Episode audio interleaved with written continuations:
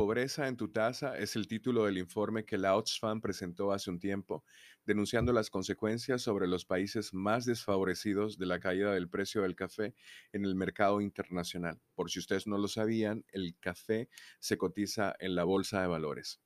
Las zonas donde se cultiva el café en las regiones tropicales y subtropicales cercanas al Ecuador, donde precisamente se encuentran los países más pobres del mundo, el 70% de los cultivos está en manos de pequeños agricultores. El resultado es el empobrecimiento de las poblaciones más desfavorecidas, la hambruna en las zonas cafetaleras, el analfabetismo, la falta de acceso a medicamentos, el desempleo y ni hablar de los niveles de salarios, la inmigración, que es el caso particular de República Dominicana, y la emigración de los locales hacia ciudades, el desvío de los campesinos hacia cultivos más rentables como el aguacate, aunque no tan ecológicos. Todo esto hay detrás de una simple taza de café. Antes de explicarte cuáles son las causas de la pobreza, es importante decir que no es lo mismo hablar de factor y de causa. Las causas son situaciones que llevaron al desarrollo de la pobreza, mientras que un factor puede mantener estas condiciones de pobreza durante un largo tiempo, dado que no permiten una solución. Las causas históricas de la pobreza son el colonialismo, la guerra, la esclavitud y las invasiones, dictaduras, es decir, la situación de pobreza que vive una gran parte de la población es un fenómeno que se fue desarrollando durante diferentes periodos de la historia y es importante ponerlos en contexto.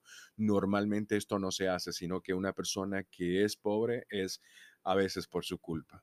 Vamos a estudiar algunos de los factores que influyen directamente en la pobreza e impiden el desarrollo de nuestros productores de café. El primero es el modelo comercial monopólico, cerrado de corporaciones. Esta forma de comercio es un factor de riesgo, el desarrollo de grandes corporaciones que fuerzan la utilización de recursos y mano de obra barata en zonas de riesgo de pobreza, lo que no contribuye a su economía, sino que los empobrece todavía más. En el caso particular de nuestro país, la productividad de las fincas de café es muy baja, los precios del café también lo son porque el mayor productor tiene el poder de fijar ese precio en el mercado y eso hace que los productores pequeños se vean obligados a utilizar mano de obra de inmigrantes haitianos para poder producir el café. Esta es una situación que ocurre desde los tiempos de Trujillo. La corrupción sería otro factor. La corrupción impide o merma la asignación de recursos hacia servicios sociales de los que se beneficiaría la población. Los recursos destinados a aspectos sociales pasan muy a menudo a manos privadas que los utilizan para su propio beneficio, lo cual provoca que no haya un reparto equitativo en la sociedad. Durante los gobiernos de Balaguer sucedió mucho esto con el sistema de cuotas del café. La corrupción básicamente asesinó la esperanza del pequeño agricultor y eso se propagó en todos los gobiernos desde su tiempo a través de diferentes mecanismos y en la ausencia de justicia sobre esos casos en particular en los que los campesinos fueron despojados de sus tierras y nunca las recibieron de vuelta. El cambio climático es otro factor. Las sequías, la roya, los huracanes, las tormentas, la falta de agua, el aumento de la temperatura de la tierra. Cada vez más tierras fértiles sufren erosión, salinización y desertificación.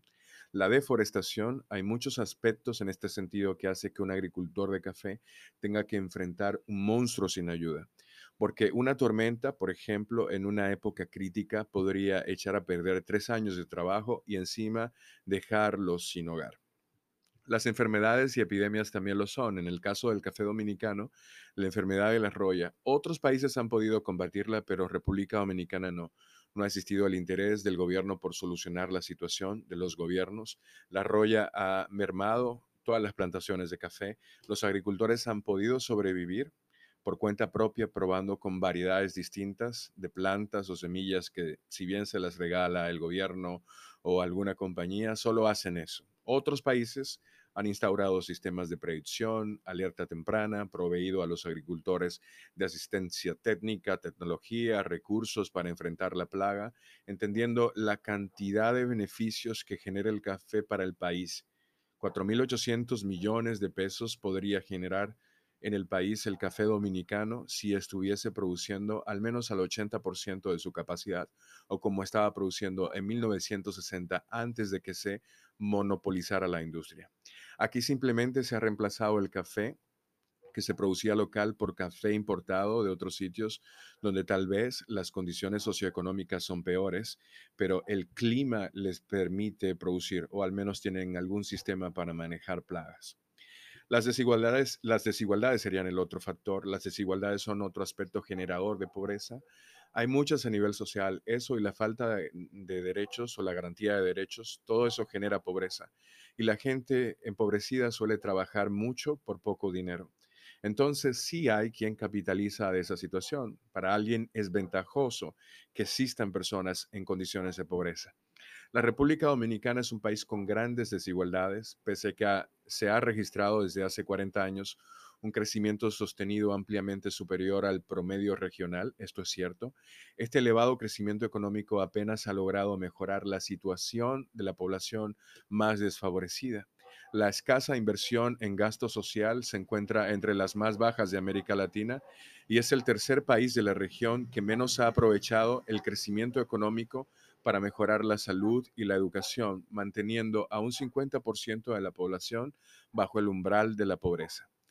Esas son las formas en las que nuestros productores han sido empobrecidos. Es un problema estructural complejo que necesita mucha atención.